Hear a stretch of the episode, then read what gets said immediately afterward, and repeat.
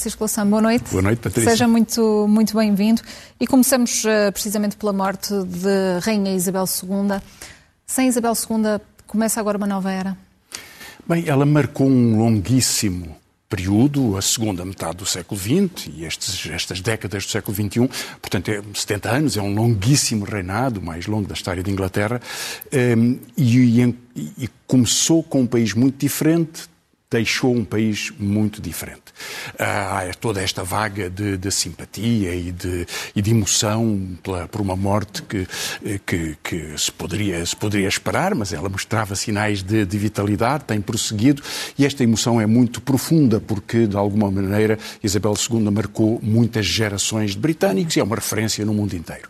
Convém, eh, no entanto, perceber aqui neste contexto que é uma rainha que ganha um lugar eh, como os reis de Inglaterra nos últimos três séculos, sem poder nenhum efetivo. Ela nunca toma posições públicas sobre nenhuma questão fundamental e o discurso anual que faz perante o Parlamento é escrito pelo Governo. Portanto, dependerá de Governo para Governo, não são palavras dela. Portanto, é, tem uma função cerimonial e protocolar, emocional desse ponto de vista, num regime que é muito diferente do português. Isto não poderia acontecer em Portugal. Na verdade, há duas diferenças.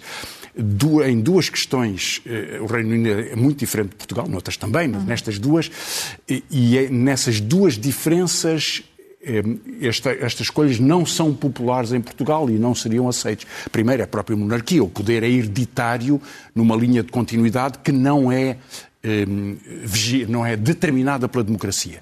E depois há uma Igreja de Estado. São duas diferenças essenciais. Agora, este, o longuíssimo reinado da Rainha marcou, portanto, ela chega ao poder, como, como, foi dito aqui tantas vezes, porque o tio foi afastado do, do, do, depois de um curtíssimo reinado, na verdade porque ele era pró-nazi, portanto não era possível naqueles anos ter um monarca tão comprometido, tão próximo de, de Hitler. Portanto, a Inglaterra o Reino Unido protegeu-se, afastou o pai irmão do rei, de, de, de David, Alberto, eh, o pai de, de Elizabeth, eh, eh, torna-se rei e ela, eh, depois de um curto reinado do pai, é a rainha em 1952. Eh, e a partir daí eh, vai acompanhar o fim do Império Britânico.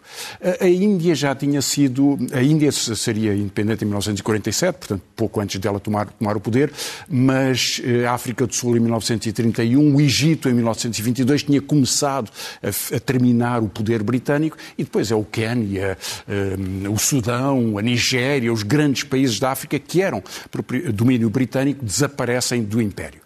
É verdade que ainda hoje o Reino Unido é a potência nuclear mais, militarmente mais poderosa da Europa, mas o seu papel político durante o reinado de Isabel II foi se esmorecendo.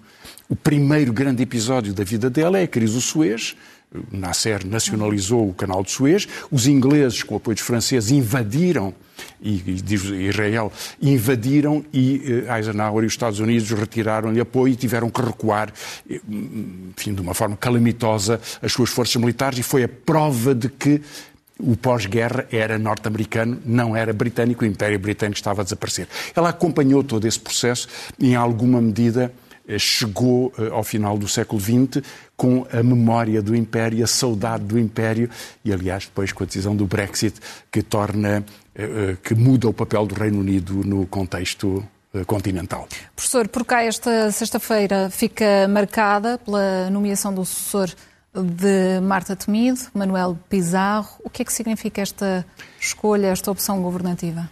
Bom, veremos o que nos diz o Governo.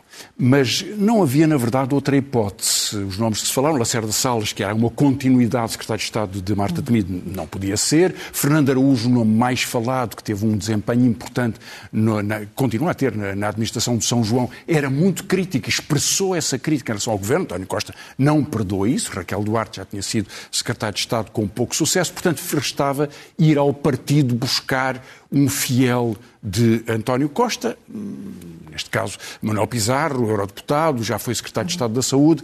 Eh, é uma uma espécie de vingança de Adalberto Campos Fernandes contra Marta Temido, embora ele vai herdar uh, as decisões propostas por Marta Temido sobre a organização do Serviço Nacional de Saúde, aprovadas, aliás, uh, ontem mesmo no Conselho de Ministros, na sua última Há aqui reunião. então uma opção de continuidade, não devemos esperar reformas distintas, Ora grandes bem, alterações? Ele, ele, terá que concretizar estas decisões e, na margem da decisão sobre a concretização, pode ir uma grande diferença. Por exemplo, o Presidente tem vindo a pressionar para que haja uma autonomia da, da, da estrutura política em relação à gestão efetiva.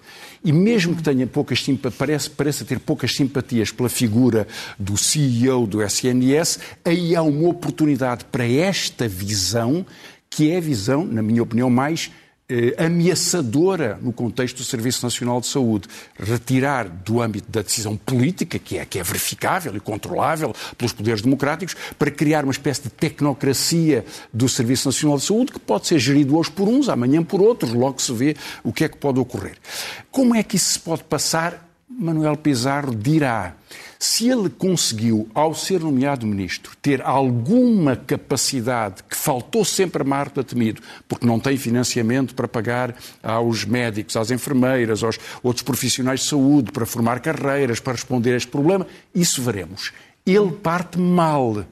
Porque, repare, eh, eh, Manuel Pizarro fez uma carreira no Serviço Nacional de Saúde ao mesmo tempo que era diretor numa unidade do, do serviço privado. Portanto, é uma pessoa mal colocada para perceber a necessidade da exclusividade ou para se bater por uma dedicação plena que o Governo tem vindo a referir, que naturalmente não permite que, há, que seja bom no Serviço Nacional de Saúde e bom ao mesmo tempo, no mesmo horário, a dirigir uma unidade do, do setor privado, ou é uma coisa ou é outra. E nisso ele chega com um, uma história de, de uma ponte que é o que não se pretende que exista, que dificilmente pode salvar o Serviço Nacional de Saúde. O que é que vai fazer agora? Veremos. É um homem de António Costa que não tinha mais ninguém para aquele cargo. Hum. Professor, eh, esta foi também uma semana muito marcada por notícias económicas e vamos até ali à zona, à zona virtual, porque foram anunciadas uh, pelo Governo medidas uh, para combater uh, a inflação. Uma das medidas que tem sido mais polémica diz respeito às pensões e importa olharmos aqui para alguns índices. É, esse foi de todos os pontos. Há outros pontos polémicos, o IVA da energia, mas este é o mais polémico de todos e é um problema decisivo. Portugal é né, aqui o que nós vemos nas cores é o quanto mais o vermelho é o onde o máximo, o verde claro é o mínimo, é o rácio entre os mais de 65 anos, os séniores e os jovens até aos 14 anos. Portugal tem quase o dobro de séniores, como a Itália, em relação aos jovens de 14, de 14 anos. A Noruega tem menos séniores do que jovens até aos 14 anos. Eh, a Espanha tem cerca de 50% mais, eh, a França tem 30% mais, Portugal e a Itália são os países mais envelhecidos. Só que Portugal é aquele em que o envelhecimento, aqui está um índice, uhum. é a taxa de crescimento 3,6 por ano, 2,2 em Espanha, 2,8 em França. Portugal cresce muito mais depressa. A Alemanha, por exemplo, está a melhorar um pouco esse rácio embora aumente a esperança de vida dos mais idosos, mas porque há imigração, porque há mais jovens e isso permite uma, um contexto demográfico, demográfico distinto. Portanto, o problema é muito importante em Portugal, muito importante politicamente, são muitos eleitores, e muito importante socialmente. O que vamos ver no outro gráfico, a partir de agora, é o que é que o Governo propõe a estas pessoas. Uhum. Porque o Governo, eh, o governo diz, eh, faz uma afirmação verdadeira. Em 2023, no final de 2023, terão, terão ganho aquilo que lhes era prometido pela lei atual, um aumento de 8%. Mas vejamos, isto é 2023. Em 2022 há 8%, quase 8% de inflação, veremos se até ao fim do ano mais. Portanto, o que acontece é que no dia 1 de janeiro de 2023 estas pensões são aumentadas. Portanto, para a perda que ocorreu durante 2022. E só ocorrerá durante o ano depois dos 8%, o que, para além disso, vai ser a inflação. Mas 2022 não tem sido falado. E é uma perda de mais de um mês de pensão, porque 8% é mais de um mês de inflação. Portanto, se nós víssemos o valor anual de uma pensão média da Segurança Social, cerca de 488 uhum. euros, 490, para haver uma atualização este ano, se, para evitar o que se perde este ano, teriam que ser mais 500 euros, 550 euros. O governo diz que vai pagar metade de um mês antecipadamente, portanto a perda será só 300. Mas no próximo ano, como uma parte já foi paga, e só se perdeu 300 euros nesta média este ano, no próximo ano, aumento de 4%, menor do que a inflação. E, portanto, há sempre uma perda em relação ao que vai ocorrendo e acumula uma perda significativa. Mas o Governo garante que não. Garante que não há perdas para os pensionistas, garante que não vão Bem, perder nenhum cêntimo. O que o Governo não pode dizer é que em 2022 não perderam dinheiro. Hum. Se há 8% de inflação e se houve um aumento de 10 euros, para alguns, eh, houve uma perda. Porque 8% é muito mais do que isso. 8% são 500, 550 euros durante o ano para esta pensão média. Portanto, 10, 10 euros para 550 perderam em 2022. O que o Governo diz é que depois disso, em 2023, se aplicará a correção para o ano que passou. Mas continuar a haver inflação no próximo ano. Aliás, a projeção é que aumente a inflação do próximo ano. Portanto, há sempre um ano de perda. Agora, vamos ver o último gráfico que nos diz qual é o truque que o governo utilizou e porque é que ele é perigoso. O governo diz assim: vamos pagar o tal meio mês, gastamos mil milhões de euros. E em 2023 pagaremos os 4%, 4, pouco, 1.150 milhões. Portanto, os 2.250 é o que corresponderia aos 8%. Certo. Embora não seja a aplicação da lei. É o mesmo que seria a aplicação da lei, mas não é aplicando a lei. Porquê? Porque aumentando 4%, no ano seguinte, eh, com a posição, com a, imaginando que no próximo ano há também 8% de, de, de, de, inflação, que evidentemente é só uma hipótese de trabalho neste contexto, pode ser mais, pode ser menos, não sabemos o que se passa uhum. com, com os efeitos da energia. O governo utilizaria 2.240 milhões, mais ou menos o que utilizou este ano, e não o que teria que utilizar, obrigatoriamente, por ser tanta o aumento da inflação e para manter o valor das pensões, 3.300. Portanto, tira mil milhões de euros. Repare, nenhum destes aumentos é ganho para os pensionistas. Todos estes aumentos são manter o nível real. Ou seja, compensar a inflação, não ganham nada. Ficam na mesma. Não perdem. Com a posição que a proposta do governo tem, perderão. O governo dá duas respostas a isto. Uma é diz, logo se vê. E outra é, não, nós queremos mesmo que percam. Repare, Patrícia, é pouco lembrado agora. O governo tem dito, ah, nós não fizemos como fez o PSD que congelou as pensões durante a Troika. É verdade.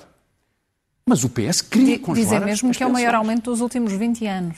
É o maior aumento em valor absoluto, mas porque houve 8% de inflação. Portanto, isso é uma brincadeira sobre os valores nominais e valores reais. Este aumento é zero de aumento real para os pensionistas. Hum. Porque vai-se-lhes pagar o que a inflação já lhes tirou. Falou, Portanto, eles não ganham nada. Pouco, falou há pouco em truque. Foi um truque que o Primeiro-Ministro utilizou foi, foi um para não truque. dizer a, a, verdade, para não ser completamente transparente? Ele o Primeiro-Ministro um mente sempre dizendo a verdade. Hum. Ele diz: vocês em 2023 vão ganhar o que a lei previa, 8%. Certo. Contando com a antecipação, em 2023 ganham. Ganham o que, eh, o que estaria previsto pela lei. Perdendo em 2022. 2022 está perdido. Perderam um mês. Perderam 550 euros quando tinham uma pensão de 488 média, algumas pessoas mais, outras menos. Mas por causa de reduzir o aumento do próximo ano, 4% e não 8%, a aplicação da fórmula no ano seguinte parte desse patamar. E, portanto, há duas hipóteses. Para que o governo compensasse a inflação real no ano seguinte, imaginando que seja 8%, tinha que subir muito mais do que 8% estas pensões. Não o vai fazer. Portanto, o que o governo está a fazer é conter o aumento futuro das pensões, pagando em 2023 para pagar menos a seguir. Coisa que, aliás, reconhece, porque diz é preciso mudar a lei. O governo teve muita atrapalhação, veio brilhante dias, a ministra desapareceu, depois apareceu, depois a ministra veio dizer é preciso mudar a fórmula de cálculo. Vieira da Silva, aliás, veio aqui dizer mais ou menos que não se importava que mudasse, porque esta fórmula não foi feita para o tempo de inflação. Mas então foi feito para quê? A fórmula foi feita para evitar que houvesse perdas. Se há uma inflação de 3%, com um aumento razoável do PIB, o aumento dos pensionistas deveria pelo menos evitar que eles perdessem dinheiro. For de 8%, a mesma coisa. Ora, dizer quando há inflação que então temos que aumentar por menos do que a inflação, Patrícia só quer dizer às pessoas vamos vos tirar dinheiro termos reais. É assim. Se eu tenho 100 e inflação é 8%, tenho que ter 108 para ter o mesmo que tinha antes. Se me dão 103, então perdi. Mas é preciso mais explicações ou, ou a narrativa não. do governo vai continuar a não, ser a, governo, a, que tem sido até aqui? O governo ficou muito atrapalhado com a pressão que teve sobre isto, porque estes números são evidentes. É evidente que o Governo está a querer enganar as pessoas, dando-lhes estes números e projetando para o futuro uma incerteza. O Governo não está a dizer que em 2024 vai aplicar esta ou outra medida. Está a dizer é que quero rever a lei para vos dar menos do que aquilo que a inflação deveria prever. Ou seja, para vos tirar alguma coisa. Mas não disse como. Uhum. Não disse como. Portanto, isso ainda está, esta ambiguidade. Mas a pressão enorme sobre essa matéria é claro que o Primeiro-Ministro, que aliás marcou uma entrevista, que depois foi suspensa, creio eu, por causa, desta, por causa da morte da, da, da Rainha, mas eh, a pressão do Governo é para tentar, eh, digamos, tapar este fogo, evitar que as pessoas percebam a incerteza que lhe está a colocar. Mas enquanto o Governo não disser o que é que quer com a alteração da lei, porque parece querer a redução dos pagamentos num período inflacionário, ou seja, usar a inflação como um imposto sobre as pensões. E isto é um problema gravíssimo pelo quadro que nós vimos. As pensões são muito baixas, média de 490 euros, média geral da Segurança Social, 490 euros. Eh, e, e, e, porque há muitas pessoas que dependem disso, mais de 2 milhões de pessoas, que são as pessoas mais sofridas, das pessoas mais sofridas em Portugal. Hum. Professor, e o que nos disse hum, o BCE com esta nova subida de juros? Há um cenário cada vez mais negro no horizonte? Bom, cada vez mais problemático, certamente. Aliás, a Cristina Lagarde assumiu plenamente. Eu hum. prefiro que haja uma recessão para conter a inflação, eh, porque, eh, como os juros já subiram nos Estados Unidos, há um fluxo de, de, de capitais, um movimento de capitais eh, para os Estados Unidos, isso pressiona muitas economias europeias, portanto, vamos subir os juros e provocamos uma inflação para reduzir a procura. Reduzir a procura é reduzir a capacidade das pessoas, famílias primeiro, mas as famílias vão ser atingidas por esta medida. Este aumento grande 70, 75 eh, pontos base, implica para uma, um pagamento, imagina uma casa de 150, um empréstimo de 150 mil euros a 30 anos, com um spread de 1%, já com este aumento, mais 140 euros por mês.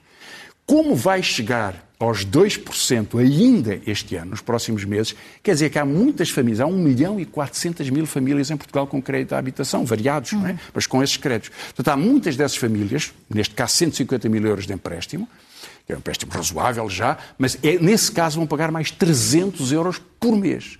Portanto, é um choque fortíssimo sobre o que resta dos rendimentos para, para o consumo. Portanto, é uma política recessiva. Eh, e o Banco Central Europeu teve cuidado durante algum tempo, parece estar agora a ceder à ideia, eh, tipicamente eh, liberal, de que quando há uma crise é preciso reduzir os rendimentos, reduzir os consumos e, como vimos, também ameaçar as pensões. Isto é o debate eh, português e europeu, e europeu. deste hum. tempo. Professor, o que é que nos traz no uh, Momento Zen desta semana? Uma recordatória de uma promessa de um governo de maioria dialogante hum. uh, e o epitáfio pelo Primeiro-Ministro. Vamos então recordar. Francisco Louçã, boa noite, obrigada boa noite, e até para a semana. Até para a semana, Patrícia. Durante esta campanha eleitoral, tive a oportunidade de ouvir os portugueses. E sem bem que devo, por isso, interpretar esta vitória como um voto de confiança, como uma enorme responsabilidade pessoal de promover os consensos necessários na Assembleia da República, em sede de concertação social com os diferentes parceiros e no conjunto da sociedade portuguesa. Uma maioria absoluta não é o poder absoluto. Não é governar sozinho. É uma responsabilidade acrescida. Achei graça até ver dos principais críticos do, do governo a dizer que o que importa é a mudança de políticas. Bom, o que é que é a mudança de políticas? Tem que derrubar o governo.